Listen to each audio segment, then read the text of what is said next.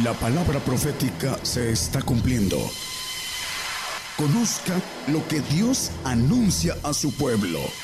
Bienvenidos a su programa, Gigantes de la Fe. Gigantes de la Fe. Buenos días. Dios les bendiga, hermanos.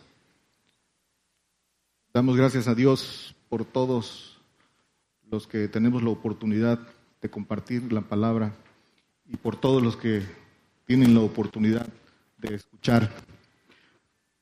Vamos a compartir hoy para todos los que están escuchándonos por radio, viéndonos por televisión y por Facebook, eh, un tema eh, muy importante, un poco profundo que no, que no alcanza una prédica para hablar eh, mucho de esto, pero eh, es importante que los que nos escuchan eh, conozcan esto. Los que estamos aquí, la mayoría ya lo, ya lo conocen.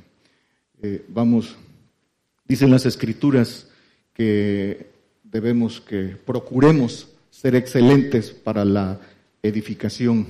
Es, es, un, es una orden, ser excelentes para la edificación bajo el fundamento de apóstoles y profetas y obviamente bajo la piedra angular que es Cristo. Ahora es el tiempo de hablar de estas cosas ante el inminente cumplimiento de las cosas escritas para nosotros, para nuestra generación. Es eh, imperativo hablar de esto, porque en esto que vamos a hablar hoy eh, está fundada la razón de nuestra esperanza. Dice en las escrituras que demos razón de nuestra esperanza a quien demande de ello. Y esto es la razón de nuestra, de nuestra esperanza. El tema es la nueva criatura. ¿sí? Vamos a, a ir a Gálatas 6:15. Muchos hermanos han sido enseñados que una vez que creen y confiesan al al Señor Jesucristo son hechos nuevas criaturas. Eso no es, no es así. la definición, el término de nueva criatura en, las escrituras es algo que va más allá, es algo más profundo. Es, esa es la culminación de nuestra carrera.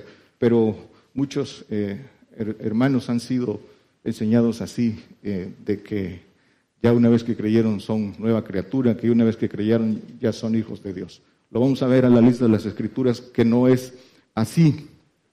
Y es tiempo de hablar de estas grandísimas eh, y preciosas eh, eh, promesas de gloria. Pero también es cierto que dicen las escrituras que la fe viene por el oír y el oír viene por la palabra, pero que no de todos es la fe. Esto quiere decir que esta palabra también no puede ser no para todos, sino para aquellos corazones que eh, andan ávidos eh, de hambre de conocer más de cerca al Señor. Para ellos es esta palabra, para los que no, como bestias brutas, maldicen lo que no entienden. Dice este texto, porque en Cristo Jesús ni la circuncisión vale nada, ni la incircuncisión, sino la nueva criatura. Dice que en Cristo Jesús no vale ni el, ni el judío ni el gentil, porque al final no va a quedar ni uno ni otro. Dice, sino la la nueva criatura. Esto es, ¿por qué dice que lo que vale la nueva criatura delante de Dios? Porque este es el, el, plan de Dios. Todo plan para que sea exitoso debe de tener el objetivo cumplido. Y el objetivo cumplido dentro de los, de los planes de Dios es la nueva criatura. Por eso es importante que a la luz de las escrituras eh, entendamos y conozcamos qué cosa eh, es la nueva criatura. Pero el, partimos de que lo que vale delante de Dios es la nueva criatura. Lo demás es solo parte de, parte del plan. Pero el producto final, el objetivo final es la nueva criatura. Bueno, ¿y qué es la nueva criatura? Dice eh, yéndonos a, precisar los, los conceptos, las definiciones. Dice que nuevo, de acuerdo a la lengua española, es algo recién hecho o fabricado. Y esto lo subrayo. Dice también que es eh, recién incorporado a un lugar o grupo, que se añade algo que antes no había. Esto es nuevo. Y criatura viene de criar. Hay dos, hay que diferenciar entre crear y criar, entre creado y criado. Nosotros, todo aquel que se, que se ha convertido al Señor, que va en un proceso, está en un proceso de crianza. Dice, eh, criatura es la definición del diccionario. Criatura es persona que ha recibido crianza, alimento, educación y dirección. Eso es crianza. Eh, eh, en términos espirituales, a la luz de las escrituras, es la mudanza de nuestra condición humana, terrena, a la condición celestial que, que tendremos a los que terminen la carrera con el máximo galardón.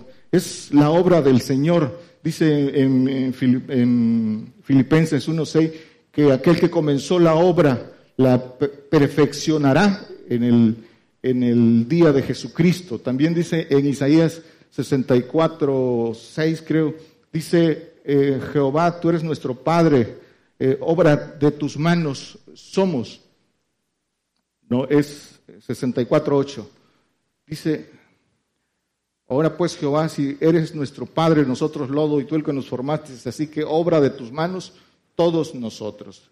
La nueva criatura es la obra del Señor, la obra que, concluye hasta que todos los planes de Dios sean, sean llevados a cabo. Si dice, eh, hablando de esa nueva criatura, lo que el Señor vino a hacer, a, ese, a formar ese cuerpo Dice en Juan 10, 34, esto es la nueva criatura. Dice el Señor en Juan 10, 34, respondióles Jesús, no está escrito en vuestra ley. Yo dije, dioses sois, con de grande.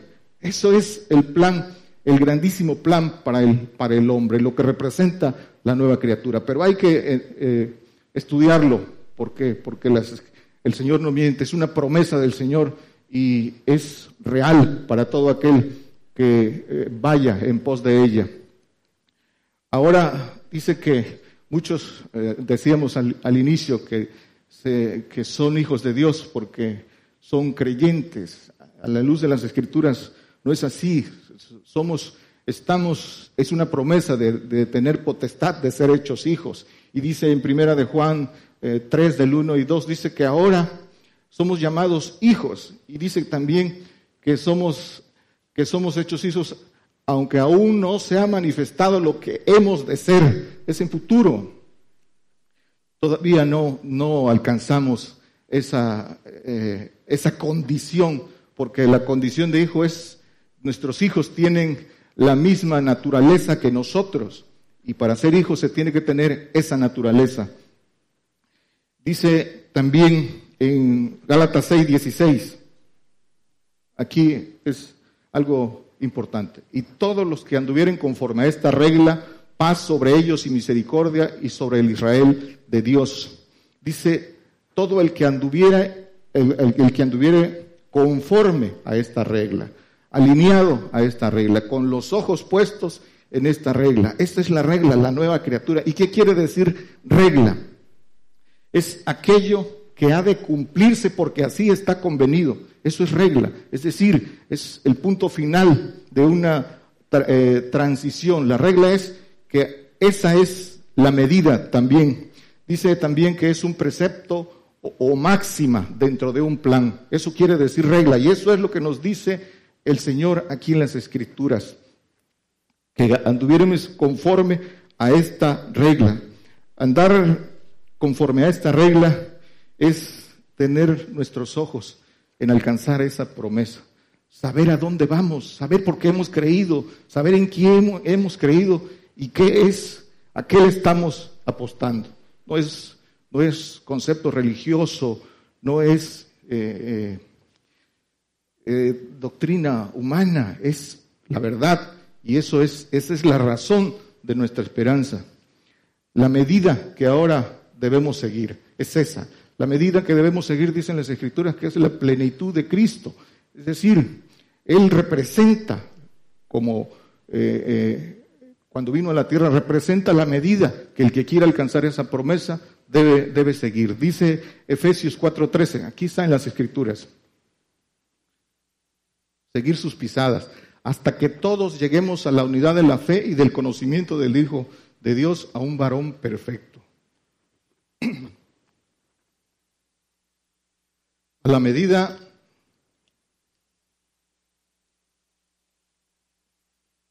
a la medida de la plenitud de Cristo.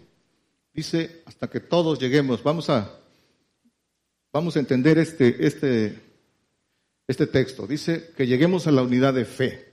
Esa unidad de fe que comienza desde el inicio de nuestra carrera y que va, que vamos descubriendo la justicia de Dios de fe en fe. Esa fe que viene de lo alto, que viene con el Espíritu Santo, que viene con el Espíritu del Señor y esa fe perfecta que es cuando alcanzamos la plenitud, hasta llegar a la unidad de esa fe. ¿A qué fe? A la fe perfecta y del conocimiento del Hijo de Dios. ¿Qué conocimiento? El conocimiento es esa sabiduría perfecta que viene de lo alto, a un varón perfecto. Esa es la demanda de las Escrituras. Dice Mateo 5:48, no lo ponga hermano, dice que sed pues vosotros perfectos como vuestro Padre que está en el cielo es perfecto. Y dice, la medida, la medida es Cristo. Y eh, esa, esa, esa, medida, dice, eh, hablando de la fe, como la, la, fe de la que estamos hablando, la que, hasta donde debemos llegar, la fe perfecta del Señor. Primero, el Señor es el uh, hacedor y consumador de la fe y que tomó esa propuesta de gozo, eh, la cual también nosotros tenemos la invitación. También dice las Escrituras que la fe de Abraham fue perfecta. Dice Santiago 2, 22, ¿Por qué fue perfecta la, fe de Abraham? Hablando del camino de la nueva criatura. ¿No ves que la fe obró por sus obras y que la fe fue perfecta por las obras? Muéstrame tu fe y te mostraré mis obras. Si realmente tenemos los ojos puestos, eh, logramos entender la esperanza, el premio, tenemos que eh, revisarnos. ¿Cuáles son las obras de fe que tenemos? ¿Qué es lo que hemos hecho para alcanzar la nueva criatura? ¿Qué hemos hecho? Dice, para estas obras de fe, dice que Abraham fue perfecto por las obras. ¿Qué hizo Abraham? Dio lo que más amaba, lo ofrendó, estuvo dispuesto a sacrificarlo. No hay nada para cumplir los dos principales mandamientos. Amarás a tu Dios por sobre todas las cosas, de todo tu corazón, de toda tu alma, de toda tu mente, con todas tus fuerzas y amarás a tu prójimo como a ti mismo. Dice que en estos dos mandamientos se cumple toda la ley. Entonces, esta es, son las obras de fe. Dice que lo que vale, también dicen las escrituras en Gálatas 5 6 creo, pero no lo ponga hermano. Dice que la fe que vale es la que obra por la caridad. Hablando de lo que vale, vale la fe que obra por la, por la caridad, por el amor, que ese mayor amor. Es en Gálatas 5, 6. Bueno, siguiendo con la unidad de fe y del conocimiento, decíamos que ¿cuál conocimiento? El conocimiento, esa sabiduría perfecta. Primero de, primera de Corintios 2, 6. Luego vamos al 10 y al 12. Dice, pero hablamos sabiduría de Dios entre perfectos. Y sabiduría no de este siglo ni de los príncipes de este siglo que se deshacen sabiduría de Dios, sabiduría de lo alto, conocimiento de lo alto, dice que entre perfectos, y no es de este siglo ni de este mundo. El 10, pero Dios nos lo reveló a nosotros por el Espíritu, porque el Espíritu todo lo escudriña, aún lo profundo de Dios. Dice que lo reveló. Dice que Dios no hará nada sin que revele antes a sus siervos los profetas. Levanta vasos escogidos, revela por su Espíritu de Dios, manifiesta a los que están, a los que le siguen, y esos que le siguen tienen la oportunidad de descubrir lo que les fue manifestado, los, descubrirlo, experimentarlo, al haberlo escuchado, experimentarlo. Pero la, la, revelación dice que es por el Espíritu de Dios y ese Espíritu de Dios dice que todo lo escudriña, aún lo profundo de Dios. Y en eso profundo de Dios viene lo que lo que vamos a hacer, lo profundo eh, de Dios para nosotros. Y esa es la nueva criatura. Dice el 12, los pensamientos de Dios para con nosotros.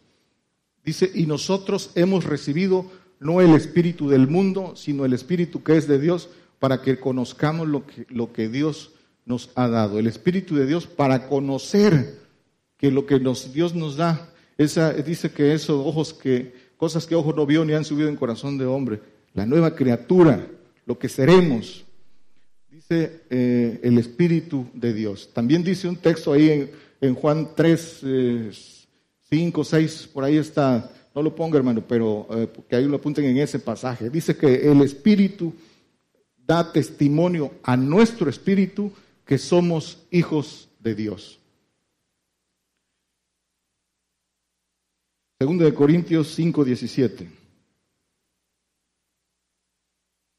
Tenemos que recibir ese Espíritu de Dios. Hay que transitar ese, ese camino para recibir el Espíritu de Dios. Y el Espíritu de Dios es la plenitud, es recibir, es concluir eh, eh, la recepción de los Espíritus de Dios que comienza con recibir el Espíritu Santo, ir al Espíritu, eh, ser dignos de recibir el Espíritu del Señor Jesucristo y recibir el Espíritu del Padre por la obediencia total, por cumplir todo lo que el Padre manda. Dice 2 Corintios 5, 17, de modo que si alguno está en Cristo, nueva criatura es. Las cosas viejas pasaron, todas son hechas nuevas, pero dice, si alguno está en Cristo, nueva criatura es. Estar en Cristo, aquí, lo, aquí ya lo conocen para los hermanos que nos están escuchando. Una cosa es estar en Cristo y otra cosa es Cristo. Una cosa es Cristo en nosotros y otra mayor estar en Cristo. Y dice que si alguno está en Cristo, nueva criatura es. ¿Y cómo sabemos cuándo estamos en Él? ¿Qué es estar en Él? Dice Romanos 8.1. Dice, ahora pues ninguna condenación hay para los que están en Cristo. No hay ninguna condenación para los que, los que no andan conforme a la carne, más conforme al Espíritu. Dice que la carne tiene enemistad con Dios. Hay que el Espíritu del Señor nos lleva a alcanzar ese espíritu libre de nuestros huesos para ser guiados por ese espíritu, estar en el espíritu. Dice, no andan conforme a la carta. Esto dice que no hay ninguna condenación para los que están en Cristo. Dice eh, en primera, también dice el apóstol Pablo, aunque estamos en la carne, no militamos en la carne. Todos estamos en la carne porque esta es nuestra condición humana. No, no podemos cambiar hasta que vayamos al polvo, pero no militamos en la carne, es andar en el Espíritu. Y dice Primera de Corintios 2, 15, dice, pero el espiritual juzga todas las cosas, mas él no es juzgado de nadie. El espiritual, por eso dice que no hay ninguna condenación hay en los que están en Cristo, cuando han alcanzado esa plenitud. Y eh, haciendo un poco de, cuentas de quiénes somos ahora para poder entender eh, lo que seremos, la nueva criatura, vamos a, a, resumir un poco en quiénes somos ahora. Ahora dicen las escrituras que somos ánima viviente, somos cuerpo, alma y espíritu. No vamos a abundar en eso, solo vamos a hablar en, en, el enfoque de qué representa eso, ser cuerpo, alma y espíritu. Esa condición adámica que representa eh,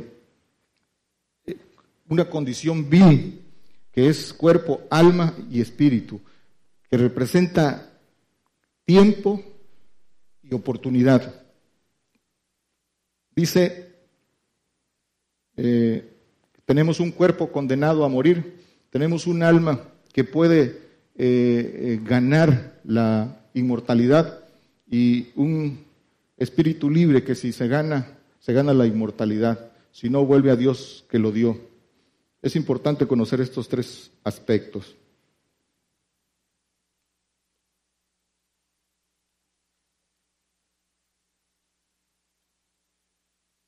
El tiempo, dicen las escrituras que el hombre tiene tiempo corto, 70, 80 años, los más robustos.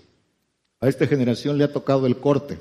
Ya, ya jóvenes y niños ya, ya no verán esos 70 años, 80, porque estamos en, el, en la línea del cumplimiento del corte generacional por esa consumación que viene para todos los que somos verdaderos cristianos. Entonces, esa oportunidad, la vida es un poco de tiempo, constituye esa oportunidad de alcanzar a ser una nueva criatura, hijos de Dios. La vida no nos es dada para, como toda filosofía humana, y muchos eh, pastores, muchos falsos guías, los escucha uno hablar y se convierten en motivadores, se convierten en, en tergiversar el Evangelio para llevar una vida, dice, cómoda, que bajo la protección de Dios, que nada te pase, que tengas riquezas abundantes y que vivas una vida tranquila y feliz, que para eso es dada la vida. La vida no nos es dada para eso. La vida es la oportunidad de transitar a la siguiente condición nuestra, la que es verdadera, la que es real, la que representa el ser. para eso el espíritu tiene que ser revestido de siete espíritus de Dios. En este, en este tiempo debemos ser vestidos de tres espíritus, en los que mencioné, el Espíritu Santo, la Trinidad del Espíritu Santo, el Espíritu del Señor y el Espíritu del Padre. Esa es la plenitud que tenemos que alcanzar antes de eh, volver al polvo, para que cuando resucitemos eh, alcancemos los espíritus que faltan. Eso es tema de otro estudio que complementa esto, pero pero eso es para ser revestido, para poder ganar un nuevo cuerpo que tenga la naturaleza de Dios, ser mudados a una nueva criatura divina. El tránsito del hombre eh, que ha creído y ha tomado la decisión de convertirse al Señor. Para ellos es esta palabra, el que, el que ha tomado la decisión de convertirse. Resumimos cuál es el proceso de ese hombre que se ha convertido. ¿Cómo comienza? Comienza en el viejo hombre, sigue en el hombre nuevo, el hombre renovado, el engendrado, el renacido, ¿sí? volver a nacer, el resucitar, el la transformación, el transformado eh, y, finalmente mudado a una nueva criatura. ¿Qué, es, ¿Qué es todo este proceso? Porque ahí radica el ir cumpliendo ordenadamente eh, lo que el Señor demanda para alcanzar esa promesa. El viejo hombre, dice Efesios 4:22, que eh, está viciado. Dice que dejéis la pasada manera de vivir en sus hechos para poder ser renovados. El viejo hombre está bajo la potestad de Satanás, aunque sea creyente, la ignorancia lo tiene bajo, bajo la potestad de Satanás haciendo, dice, la voluntad de la carne y de los pensamientos, dicen las propias escrituras en, en Corintios. El hombre renovado. Estamos sintetizando algo que es, que tiene más, que la Biblia habla más de esto, pero solo lo estamos eh, eh, simplificando. El hombre renovado es renovado por el conocimiento que desgasta el viejo hombre y ese hombre se desgasta día a día en los hechos Dicen Colosenses 3:10.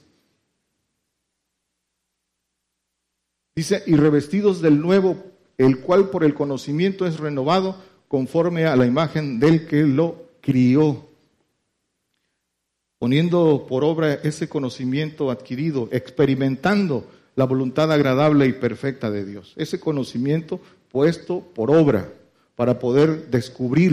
El conocimiento nos es dado para que lo apliquemos y de esa manera agarramos experiencia. La experiencia la conforman el conocimiento y el tiempo. Eso es lo que hace la experiencia. La experiencia no viene de, de solo tener el conocimiento, sino de aplicarlo. Efesios 4:24. Dice, y vestir el nuevo hombre que es criado conforme a Dios en justicia y en santidad de verdad vestir al nuevo hombre en santidad de verdad. Cuando se habla de santidad de verdad, se habla de la plenitud, se habla de haber alcanzado al Padre. Dice que hay que vestir este nuevo hombre. Cuando ya se sobreviste eh, en ese tránsito, pero ahorita hay que vestirlo con esa plenitud de Dios en santidad de verdad.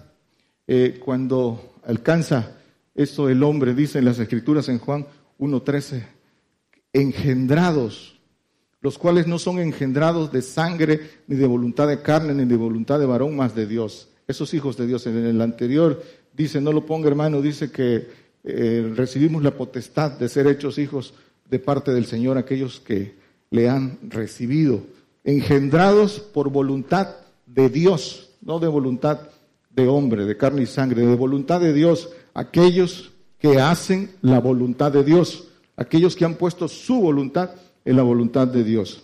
Dice engendrados. Por eso dice el apóstol Pablo en Primera de Corintios 4:15, dice que podréis tener muchos años, dice, pero yo os engendré por el Evangelio. Engendrado, ¿por qué? Porque ese vaso escogido en, en esa plenitud. Esa oportunidad que también nosotros tenemos de aquel que quiera transitar de ser engendrado. Aquellos, puede haber muchos que ya se sientan engendrados, pero hay que transitar, hay que, experimentar para tener la certeza de que somos engendrados. Dice que el Espíritu da testimonio a nuestro Espíritu que somos hijos de Dios, que somos engendrados para resucitar, para volver a nacer. Dice que la tierra parirá sus hijos en un día. Santiago 1.18. Por eso dice Pablo, él estaba, él estaba seguro de lo que, de los frutos que estaba dando. Dice, Él de su voluntad nos ha engendrado por la palabra de verdad para que seamos primicias de sus criaturas. El Espíritu del Padre es el que engendra, la simiente de Dios. Dice también un texto en Primera de Juan 5, 18 que, que el engendrado dice que se guarda a sí mismo y el maligno no le toca. No le toca ahora porque hasta que sea su tiempo, porque el que ha conocido al Padre ha vencido al maligno. Ese es el, engendrado, el, que conoce al Padre, el que recibe el Espíritu del Padre. Eh, primera de Pedro 1.23,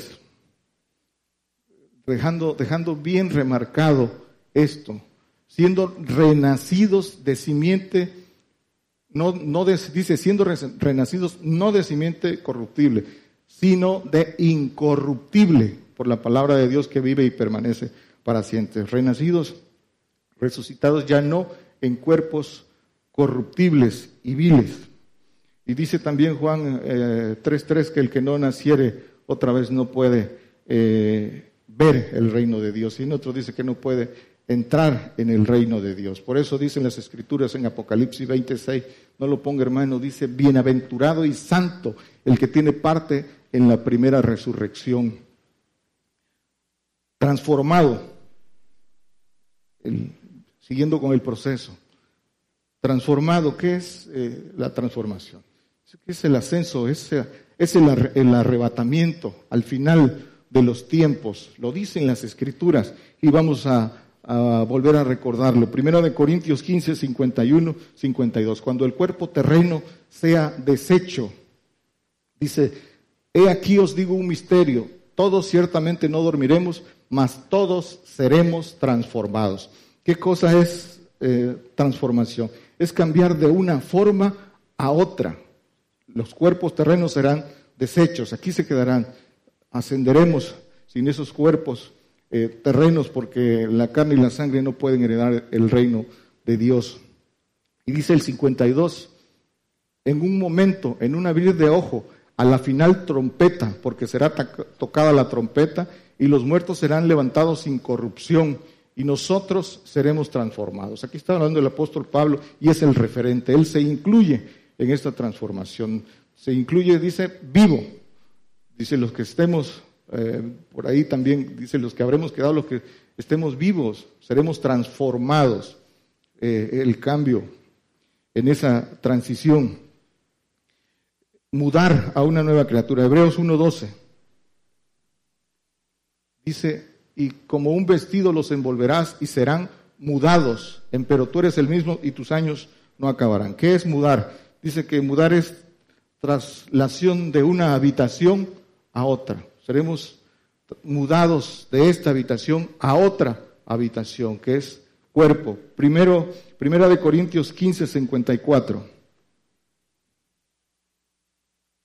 Dice, y cuando esto corruptible fuera vestido de incorrupción y esto mortal fuera vestido de inmortalidad, entonces se efectuará la palabra que está escrita, eh, sorbida es la muerte con victoria, vestido de inmortalidad. Vestido es la vestidura de inmortalidad que recibe el hombre que alcanzó, el hombre perfecto, el hombre que hizo la voluntad de Dios, el que se entregó por completo y eh, completó su carrera para recibir esos siete espíritus de Dios, vestido de inmortalidad. El 2, 5, eh, de Corintios 5, 2, dice, y por esto también gemimos deseando ser sobrevestidos de aquella nuestra habitación celestial, sobrevestidos de nuestra habitación celestial, de nuestros cuerpos celestiales en donde el cuerpo que recibiremos como gloria, dice eh, ser sobrevestidos de esos siete espíritus. Y dice algo importante, dice que gemimos. ¿Cómo gemimos?